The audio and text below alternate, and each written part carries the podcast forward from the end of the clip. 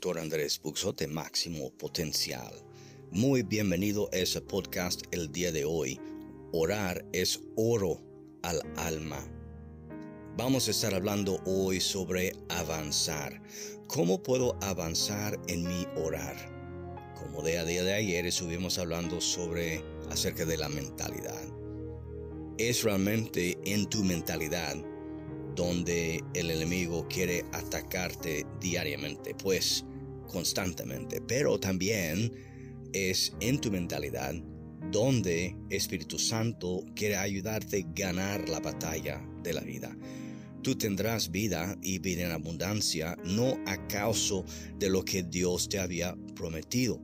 Tú tendrás vida y vida en abundancia porque tú aceptas abrazas y desarrollas lo que Dios te había prometido. Porque aunque las promesas de Dios son sí y amén en Cristo Jesús, son sí y amén para nosotros, son promesas que jamás van a cambiar si yo no tomo posesión de las promesas, yo no recibiré los beneficios de las promesas. Yo te puedo prometer que yo tengo un depósito que hacer por ti. Pero tú tienes que proporcionarme cuál es el número de la cuenta de por dónde depositar. Cada uno, Dios mismo y nosotros propios, tenemos una tarea que hacer en poseer las promesas de Dios. Hoy quiero ayudarte en avanzar en tu orar. ¿Cómo puedo avanzar en mi orar, entender eso en tu mentalidad.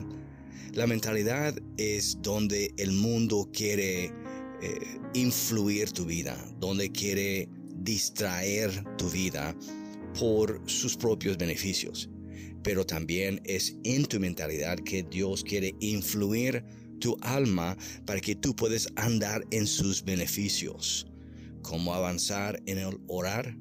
Número uno, mantente enfocado en orar la palabra de Dios, en máxima petición, que es una rama de máximo potencial, donde estamos enfocados en orar las oraciones apostólicas. Estamos capacitando a la gente de avanzar en su orar a través de orar la palabra de Dios, orar las oraciones apostólicas. Tú puedes tener más informes de máxima petición visitándonos en máximopotencial.org y ahí está una liga que habla de esa red internacional de intercesores.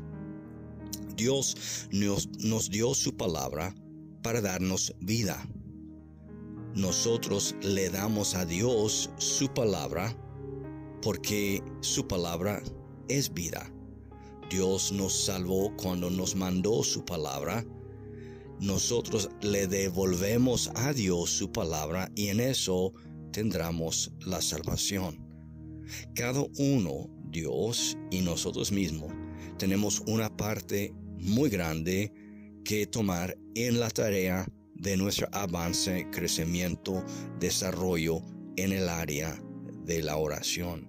Recuerdes que Jesús dijo en Juan 6, versículo 63, el Espíritu es el que da vida lo carnal no sirve para nada. Las cosas que yo les había dicho son espíritu y vida. Es en la palabra que tenemos vida. Segunda cosa para avanzar en orar es saber lo que dice la palabra. Invierte tiempo en escudriñar la palabra, meditar, estudiar y escuchar lo que dice la palabra de Dios.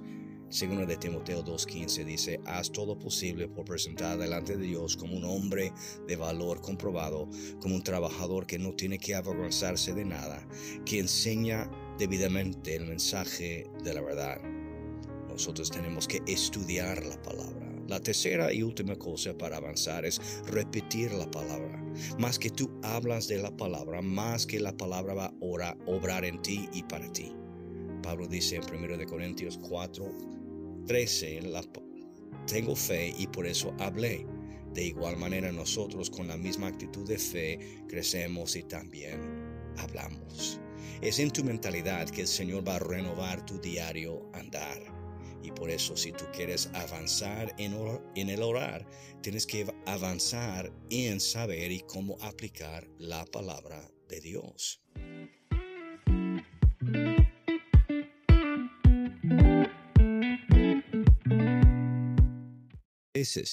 Las preguntas más difíciles tienen las respuestas más sencillas.